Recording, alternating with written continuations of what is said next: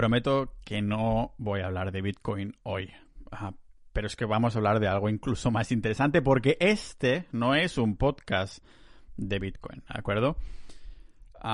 por eso incluso hoy voy a ir más ahí para autocompensar, para ver que no me quedo solo en casa, porque vamos a hablar ah, del universo. Y creo que decir que estamos solos en el universo, en el universo me parece de un egocentrismo de manual. Imaginad a una tribu de cazadores y recolectores africanos, ¿vale? La idea de un animal que se ponga a sus crías en una, en una bolsa biológica ah, delante ahí como si fuera Doraemon es algo que ni les pasaría por la cabeza. Pero en Occidente, pues tenemos aviones y barcos y, y sí, mola verlos. Ah, a estos tipos de animales, ¿no? Pero no nos flipamos tanto como estos indígenas mm, lo harían si lo vieran por primera vez, ¿no? Con las civilizaciones occidentales nos pasa algo similar, pero a una escala más grande. Y aunque Elon Musk nos saque la, digamos, virginidad de la exploración espacial, Marte es solo el planeta vecino. O sea, que es un paso muy importante, pero es solo el planeta, el planeta vecino. Ah, por cierto, que a mí un, planeta como Marte me parece muy poco romántico para soñar en la exploración espacial, pero entiendo que es la idea de ser capaces de colonizarlo lo que, lo que haga que suena tan sexy, ¿no? Pero ah, no Marte en sí como el planeta, pero el hecho de poder colonizar un planeta por primera vez, ¿no? Por ahora, en nuestro planeta vecino no ha habido señales de vida, aunque dicen que hace millones de años había uh, poder haber agua, ¿vale? Pero lo que buscamos no es agua, es vida. El agua sería un buen indicador, eso sí, de que cerca nuestro hay alguien que vive en unas condiciones, pues, bueno, similares a la, a la nuestra, pero claro, ¿y si la vida extraterrestre diverge totalmente de cómo es la civilización terrícola, ¿no? ¿Y si son tan avanzados que ya saben de nuestra existencia y sudan completamente ni de acercarse? En 1964, el, astrofísico Nikolai Kardashev dijo que la mejor manera de clasificar cómo de avanzada es o era una civilización sería basándonos en el consumo de energía que tiene, que tiene esa civilización, ¿vale? Vamos, que como más energía consuma una civilización y como más capaz de controlarla sea, y a placer, lógicamente, pues más sofisticada tiene que ser esa civilización. Si el bueno de Nikolai Kardashev y yo nos hubiéramos conocido cuando yo aún no sabía que de mi intolerancia a la fructosa, estoy seguro de que hubiera concluido que también existe la civilización de tipo cero, ¿vale? Que es lo que es esa civilización que no tiene energía para nada y solo se puede estirar en el sofá. Eh, espero que nadie de vosotros tenga una intolerancia a la, fructosa porque es de lo peor. Te deja muerto eso de no poder tener energía para nada. Pero hoy no tocaremos mis frutas, pero las posibles ah, hay civilizaciones extraterrestres y cuál es nuestro lugar en el universo. Ah, por ahora es el sofá, el sofá del universo, de la pasividad. Y para poner la, cereza a esto, tocaremos la, superficie de la, de la utilización de las energías renovables y por qué la descentralización, o al menos políticas con sentido común, son esenciales para poder seguir innovando hasta el aprovechamiento de nuestros recursos. Hoy toca casi nada de Bitcoin, ya veréis que no he podido mencionarlo un poco por encima. Y os doy la bienvenida aquí en el podcast multidisciplinar de Pau Ninja.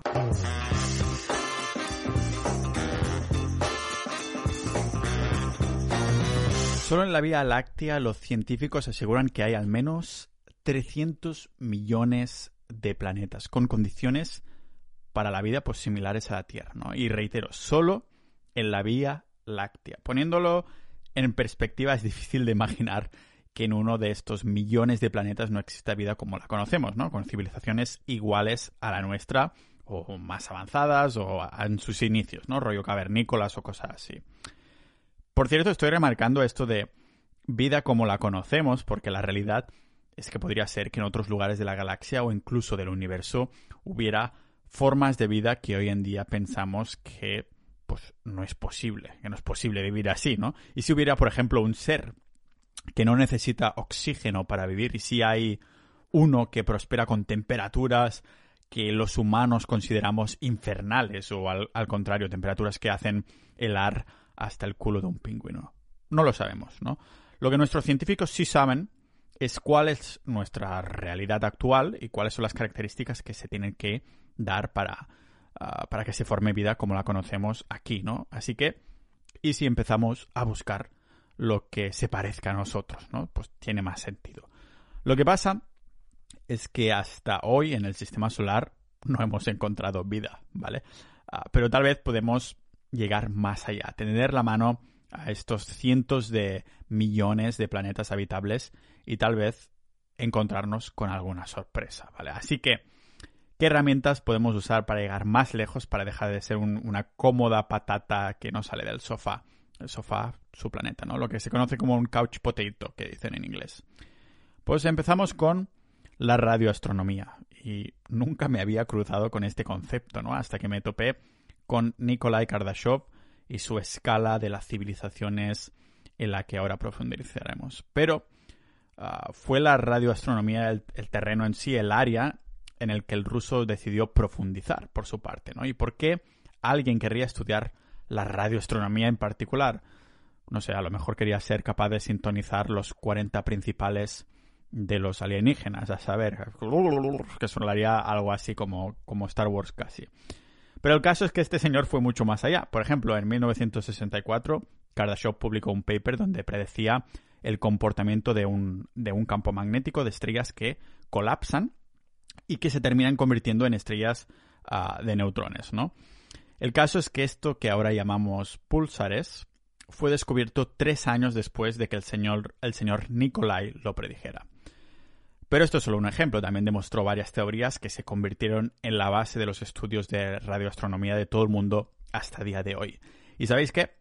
Por muy importante que fuera este señor y por mucho que hizo avanzar a la ciencia, yo no había escuchado de él en la vida, ¿vale? Hasta que mi curiosidad un poco por el espacio y la historia universal pues me llevara a las civilizaciones perdidas y Bitcoin. ¿Cómo se se relacionan todos estos conceptos, ¿no? Civilizaciones perdidas, Bitcoin, Nikolai Kavdashor, el universo, bla, bla. Dadme un poquito de espacio para, que, para que os lo explique, ¿vale? Como hemos visto, todo el trabajo de, de tuvo una trascendencia muy grande en el campo científico, pero fue la que llamamos escala de Kardashev, que publicó en su libro Universe Life Intelligence, que ha trascendido incluso en los terrícolas ignorantes como yo. ¿Y de qué se trata, por fin? Pues es una escala para clasificar civilizaciones según el consumo y control de energía que tengan, como os comentaba en la intro. El caso, el resumen vendría a ser que a más energía, más avanzada es esta civilización. Y la escala, pues la, clasifica las civilizaciones por tres tipos, tipo 1, tipo 2 y, tipo 3. Y ya lo sé, un tipo llamado Kardashev llama a su escala escala Kardashev y encima para dar nombres a tres tipos de civilizaciones simplemente le ponen un número. Digamos que se nota que los astrofísicos se rigen por las matemáticas y eso de la, de la creatividad no es lo suyo. Pero eso no hace estas civilizaciones o maneras de, de, clasificarlas menos interesantes. Una de las cosas que me llamó más la atención es que según Kardashev las matemáticas no son la única cosa en común que tenemos con el resto del universo. Eso según él. Porque según él, cuando hablamos de civilizaciones, dice que el concepto de mortalidad y bondad es universal, como el teorema de, Pitágoras, que las civilizaciones no sobreviven si no siguen estos conceptos. Lo que está claro es que el afán por la, por la conquista está dentro del ADN humano y que ha sido una de las cosas que nos ha hecho avanzar más. de hecho, muchísimas innovaciones que hemos visto en el campo tecnológico han venido a raíz de querer desarrollarlo y utilizar, utilizarlo en batalla, ¿no? O al menos tener una ventaja militar sobre el enemigo en el caso de que se tenga que entrar en guerra. Por ejemplo, tenemos los radares, que en nuestra vida cotidiana se traducen en el microondas o controles aéreos, que dices, ostras, qué, divergencia, ¿no? O incluso la cinta aislante, que para ser un MacGyver en las, en las chapucillas de la casa o para callarle la boca a nuestros enemigos también o tecnología nuclear, que se traducen en medicina nuclear y, como no, en energía nuclear. Incluso la invención de Internet fue con fines militares. Lo que está claro es que tuvimos suerte de que este señor ah, fuera uno de los nuestros, Y no me refiero ni a nada militar, ni al bando soviético suyo, que yo de ruso tengo poco, pero me refiero al bando de la humanidad. Por esto, me pregunto si otras civilizaciones extraterrestres se mm, impulsarían de la, de la conquista, la guerra y de pasarlo mal en general para potenciar su innovación y por lo tanto su consumo y control de energía. Lo que queda en evidencia si buscamos vida similar a la nuestra es que la escala de Kardashev es un buen inicio para empezar a, indagar. La civilización de tipo 1, si empezamos a, clasificarlo, es aquella que podemos canalizar la energía del propio planeta, ¿vale? Es un tipo de civilización pues que aprovecha esos recursos de su propio planeta. Lo que en la Tierra estaríamos hablando, bueno, de, de poder usar a nuestro antojo todo lo que nos ofrece el suelo, las montañas, el viento, los mares y todos los recursos naturales. naturales. Y diréis, ostras, estos somos nosotros, ¿no? Pero ¿acaso es que estemos usando los recursos de la Tierra? Porque una cosa es poder o, verlos o notarlos y la otra es hacerlo.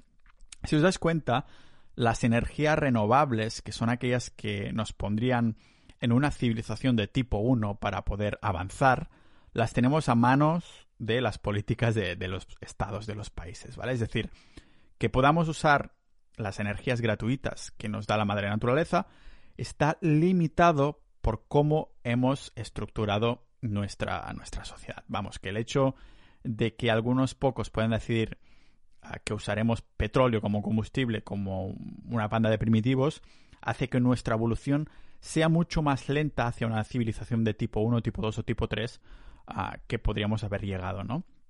Ah, veía un comentario en mi podcast el otro día donde maldecía invertir en Bitcoin por la cantidad de energía que utiliza. Tenía que tocar Bitcoin en algún momento, está claro, ¿vale?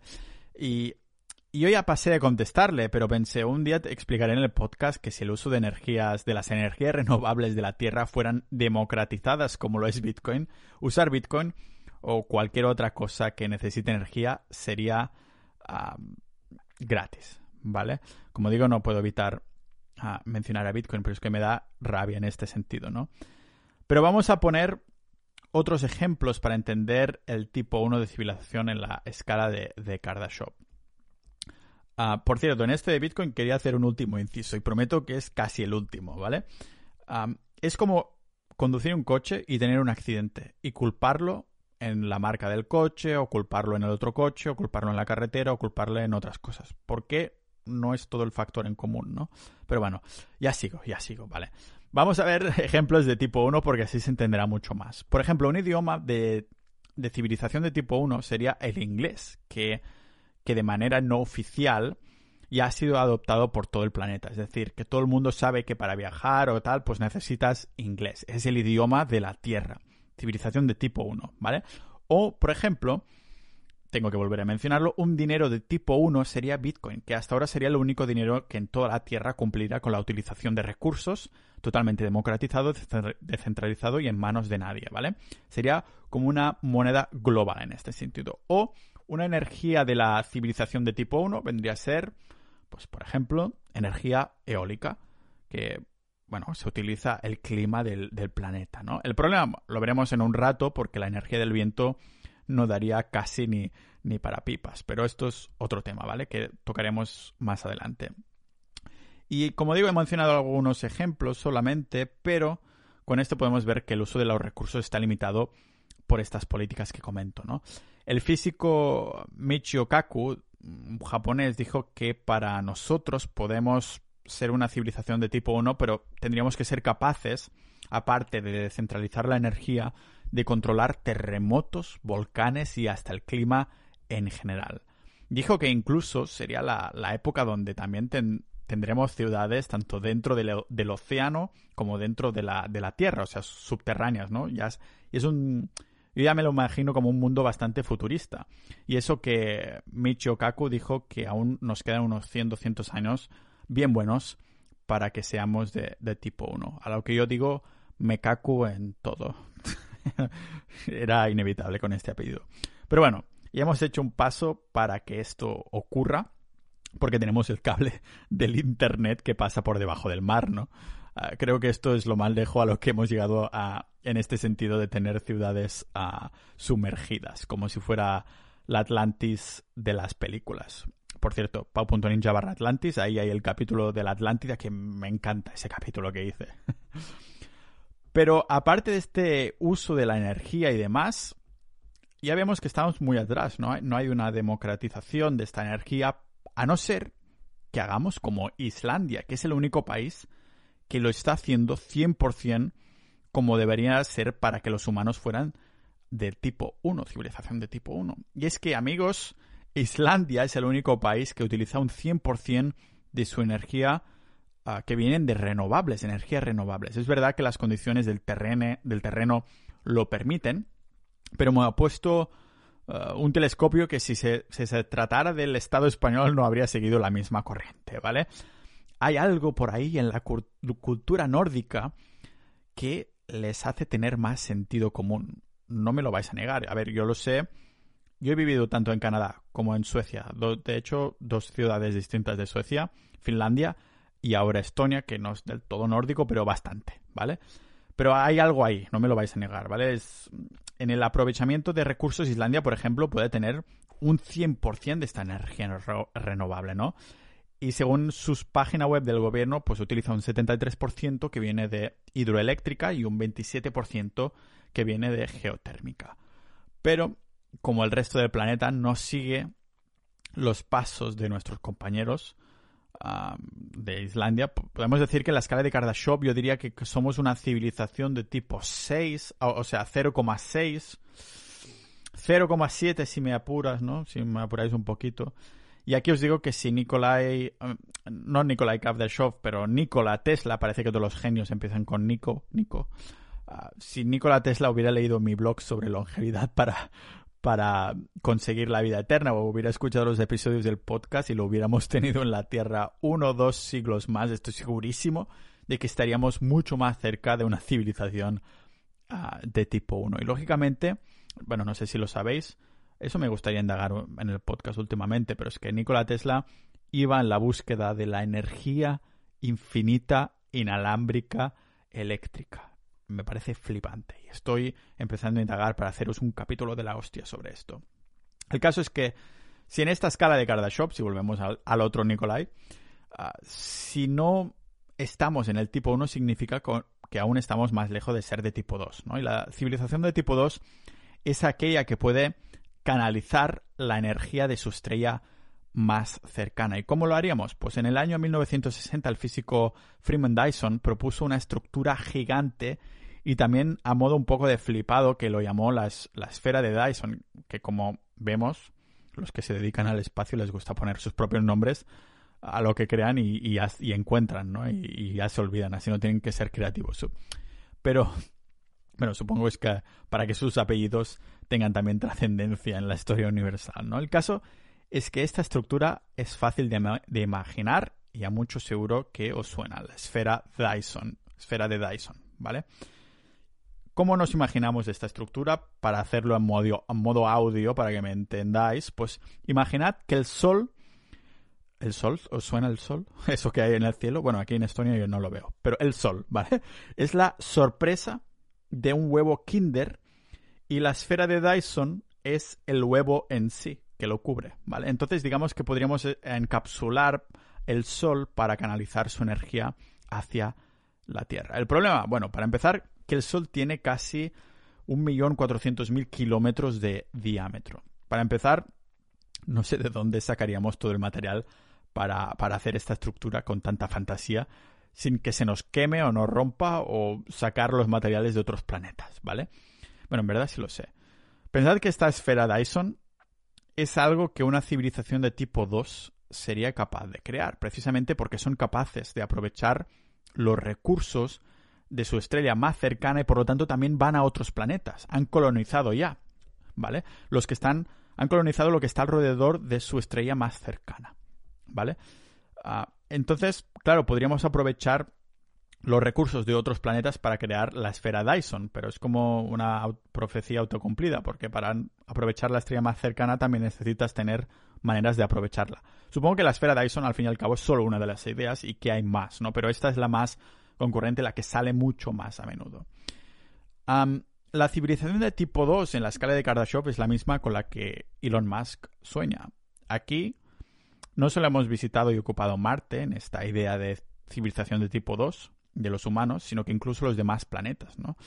¿Y qué ejemplos de aprovechamiento de energía podemos tener? Por ejemplo, la energía de tipo 2 de un planeta de civilización, perdón, una civilización de tipo 2 sería la energía solar, porque lógicamente aprovecharíamos la energía del Sol y no solo lo podríamos aprovechar en la Tierra, sino en otros planetas. Y esto es algo que está ya desarrollado en la Tierra, pero no es portable, porque a la, mayoría nos viene en la mente las placas solares, la que tengo en la cabeza, ¿vale? Y como no, su uso está en manos de pocos, así que nos quedaría mucho para desarrollarla. Una, estamos lejos de ser una civilización de tipo 2, pero no sé, no sé si algunos de los que os gusta el espacio y habéis, llegado hasta aquí en este capítulo de hoy, os suena la palabra Oumuamua. Oumuamua fue un objeto interestelar que atravesó nuestro sistema solar en 2017 y que pudimos observar gracias al telescopio que tenemos en, en Hawái llamado Pan-STARRS, que es súper potente. Y supongo que el, nombre de Oumuamua viene de la, de la zona hawaiana que tienen este tipo de nombres, ¿vale?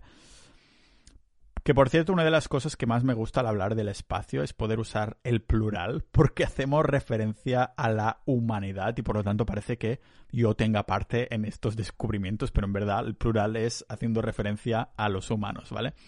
Eh, en verdad no tengo nada que ver con avistar el Oumuamua, ¿vale? Pero quien sí que tiene que ver, que lo ha estado estudiando mucho, es algunos físicos como Avi Loeb, que han afirmado que Oumuamua se podría mm, tratar de un objeto creado por otra civilización avanzada. Seguramente una de tipo 2 o hasta tipo 3 y que lo que pasó por nuestro sistema solar no era un ovni ni nada por el estilo, pero basura, basura de otra civilización que llegaba desde otro... Mm, ya no sé, el sistema solar seguro que no, porque eso ya lo habríamos sabido, pero dentro de nuestra galaxia, a lo mejor dentro de la Vía Láctea incluso, ¿vale? El caso es que el profesor y, por cierto, escuché sobre Avi Loeb, este profesor, en un podcast americano, lógicamente Joe Rogan.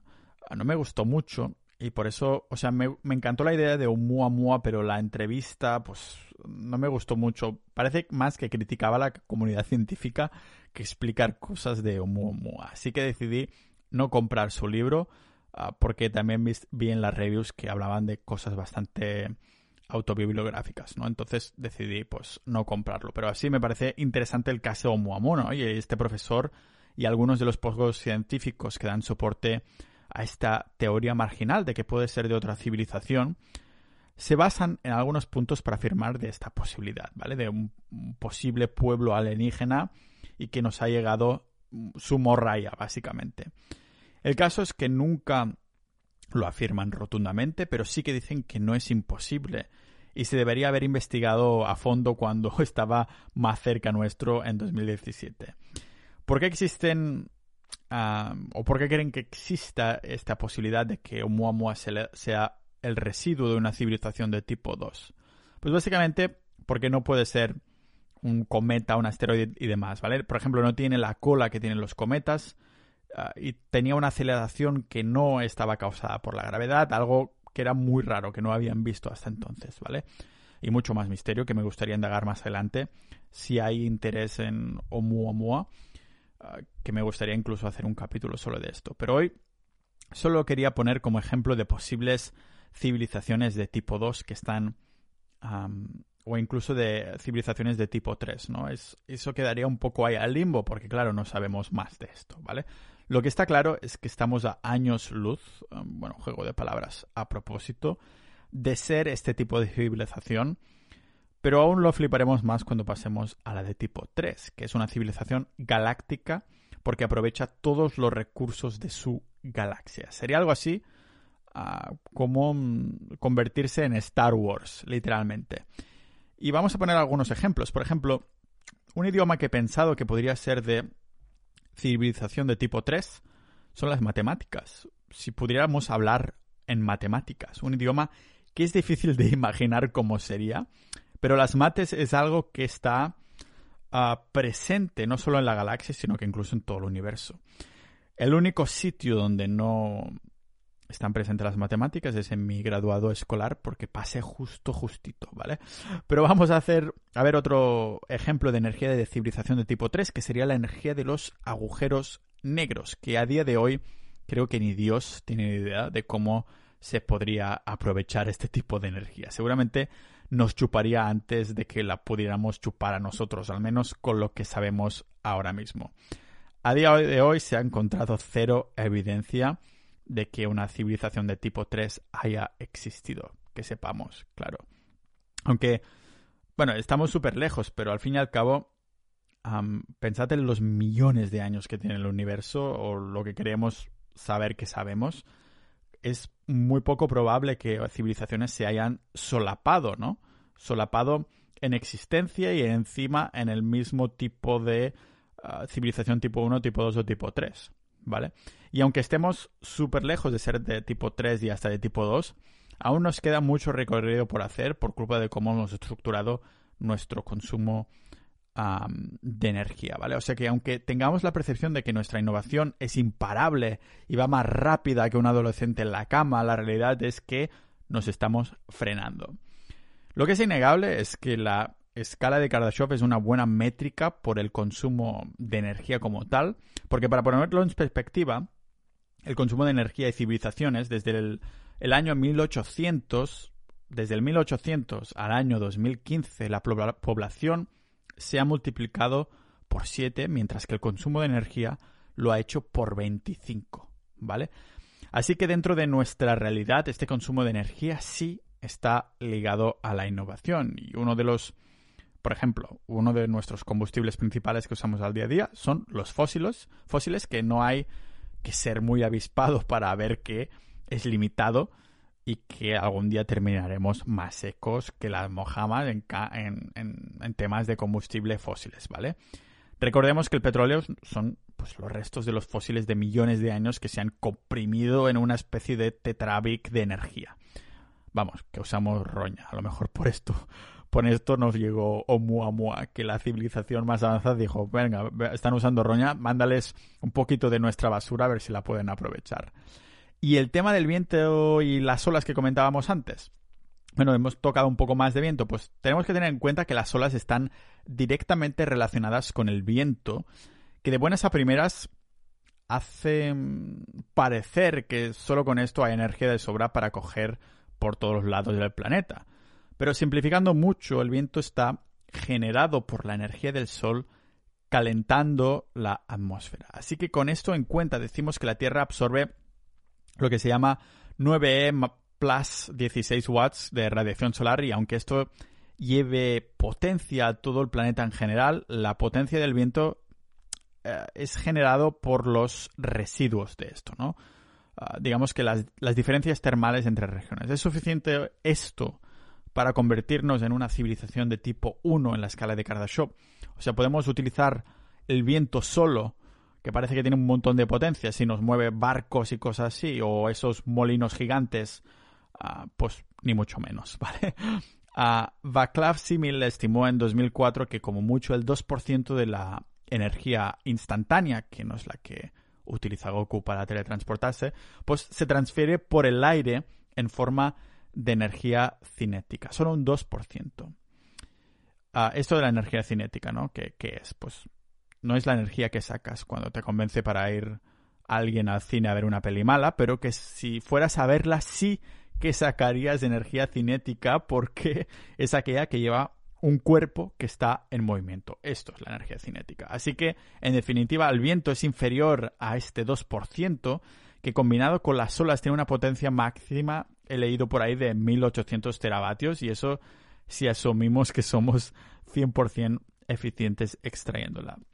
Que nunca es así, porque esto de generar energía es como exprimir, uh, exprimirnos un zumo con prisa, ¿no? Que siempre quedamos raya en la naranja. Ahora bien, las olas no nos servirían, como hemos visto, esto de las hidráulicas y demás, pero la, las olas no son las mareas, son cosas distintas, porque como algunos sabéis, el caso de las mareas no está ligado al viento, sino por la influencia gravitacional de la luna y el sol, algo que a mí me parece fascinante. O sea, ah, que tenemos, por ejemplo, la energía maremotriz, mm, que podemos determinar con técnicas como satélites, o la energía geotérmica, que es impulsada por el calor interno de la Tierra. De, esto, de hecho, creo que estas de las que usan por ahí en, Islandia.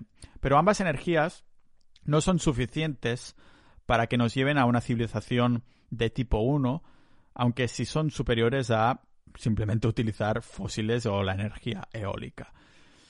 Que se lo digan a Islandia, ¿no? Que su posición la ha llevado a aprovecharse de absolutamente todo esto. Así que nos queda la energía solar y nuclear, que como hemos visto también podría ser de, civilización de tipo 2. Ah, que la energía solar y nuclear, aunque no la, las canalicemos de la misma manera, hay que recordar que en esencia el Sol es una especie de planta de energía nuclear gigante en nuestro cielo. O sea que cuando creamos nuestras propias plantas de energía nuclear, uno de los problemas que tenemos es confinar toda esa energía en una infraestructura, como hemos visto en la serie de Chernobyl, que lo hacía, lo explicaba muy bien. Pero claro, con la energía nuclear del Sol, toda esa infraestructura es 100% gratis, ¿vale? Algunos pensarán que, que es un problema entonces porque hay menos puestos de trabajo y para mantener hay que trabajar. Bueno, es broma, en verdad. A ver, nadie discutiría esto, ¿vale? Pero antes hablábamos de que cuesta canalizar las energías renovables sin que haya pérdida en la potencia. Pues bien, como está el sol ahí flotando, como yo en la bañera después de un día duro de, escribir guiones y preparar podcast, pues entonces la transmisión de energía llega a la parte superior de la atmósfera de la Tierra sin que haya pérdidas. Al contrario que los inversores del IBEX 35. Vamos, que la energía solar sí nos permitiría convertirnos en una civilización de tipo 1, incluso más allá. Claro, el problema que tenemos aquí es que la única placa solar eficiente que tenemos está en mi cabeza, mi calva, porque la energía nos llega sin pérdidas, sí, pero perdemos una parte en nuestro procesamiento. De hecho, creo que solo estamos canalizando hasta un 25% con placas solares y en algunas pruebas con nuevos materiales se aprovecha casi un 50% de energía solar, que no está mal, es el doble, ¿vale? Pero me parece interesante decir que hace años vi como algunos científicos afirmaban que cubriendo de placas el desierto del Sáhara tendríamos suficientes placas solares para abastecer toda la energía de la Tierra. Pero claro, con la de cácara de mierda que tiramos tanto al espacio como a la Tierra, aquí no nos podemos olvidar de la primera ley de la termodinámica, que por cierto voy a traer a David Joe al podcast. La conversación ya está grabada. Es un profesor catedrático. Una de las conversaciones intelectuales que más me han retado, que me eso con eso sí se puede sacar energía, que el cerebro me estaba sacando una temperatura increíble mi cabeza de tanto pensar.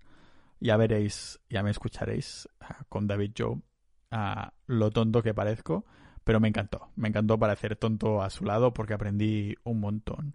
Pero como digo, aquí con esto del procesamiento y la canalización de energía, no podemos olvidar esta primera ley de la termodinámica que os comentaba, que es que la energía no se destruye o se crea, se transforma. O sea que en este punto, la manera en cómo conserváramos o convirtiéramos esta energía se convertiría en un reto en sí misma, porque sí, utilizaríamos energía solar, renovable 100%, muy bien, pero entonces nos encontramos que esa energía no desaparece, pero la convertimos en calor residual, calentando más el planeta, y bueno, ya sabéis cómo va la historia, ¿no?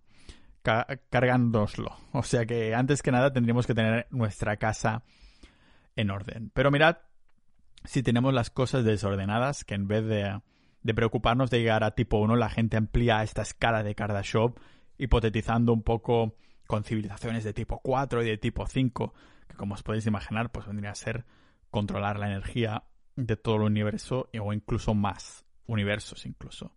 Creo que solo Thanos podría hacer algo así. Pero poniéndonos un poquito más serios, llegando a este punto, no puedo evitar pensar en las civilizaciones perdidas que comentaba al principio y que eh, y bueno, y que también comenté en el podcast, si vais a po.ninja barra civilizaciones, ahí hay el episodio que también me, me gustó bastante de grabar, me gusta mucho este tema.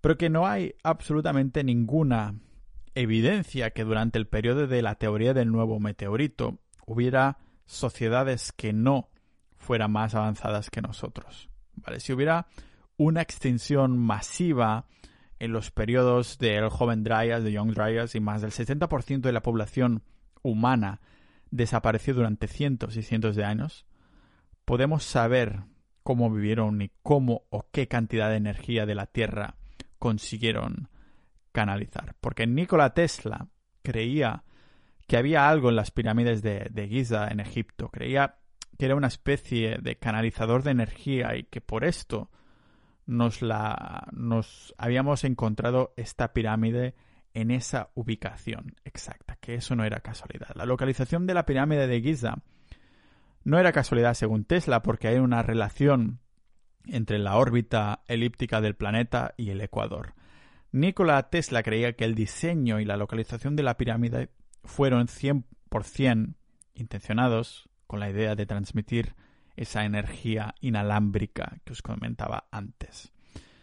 Por esto, este señor construyó su propia torre experimental en Colorado Springs para aprovechar el campo de energía, este campo de energía ¿no? de la Tierra, como creía que lo había hecho Giza en su momento. La idea de Tesla no se podía comercializar, así que no obtuvo financiación para desarrollarlo y este señor de hecho se murió en la pobreza, pero la idea de energía infinita, inalámbrica y gratis de Nikola Tesla realmente hubiera significado un paso hacia una civilización de tipo 1 e incluso más. Para mí fue uno de los personajes más trascendentes de toda la historia de la humanidad y con una fama que no era proporcional a su importancia en, el, en la fama de Gessim del progreso humano.